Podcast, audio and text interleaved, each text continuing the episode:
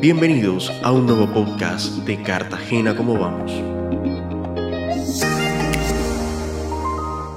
Hoy queremos compartir con ustedes un mensaje de agradecimiento en nombre del programa Cartagena Cómo Vamos. Este año 2022 dejó en evidencia que los desafíos de la heroica continúan. Son muchos los temas en los que las alertas están encendidas, lo que significa que el propósito de construir gobiernos más transparentes y ciudadanos más informados y participativos sigue estando vigente. En este sentido, este año significó retos importantes para nuestro crecimiento como programa, no solo desde la consolidación de herramientas con datos sobre calidad de vida para la incidencia en la toma de decisiones, sino también el poder reencontrarnos de manera presencial con la ciudadanía cartagenera luego de dos años de trabajar de forma remota. Cada uno de ustedes representa un valor especial en la labor que hacemos. Escucharlos, hacerlos partícipes en las conversaciones de ciudad, ver cómo usan los datos y hacen eco en sus comunidades, nos motiva y exige a seguir innovando y siendo rigurosos con la calidad y veracidad de la información que construimos. A cada líder comunitario, institución educativa, universidad, empresa, cartagenero de a pie, tomador de decisión y medio de comunicación, gracias por abrirnos las puertas. Tenemos el compromiso colectivo de seguir movilizándonos y poner sobre la agenda de la ciudad las necesidades de cada territorio.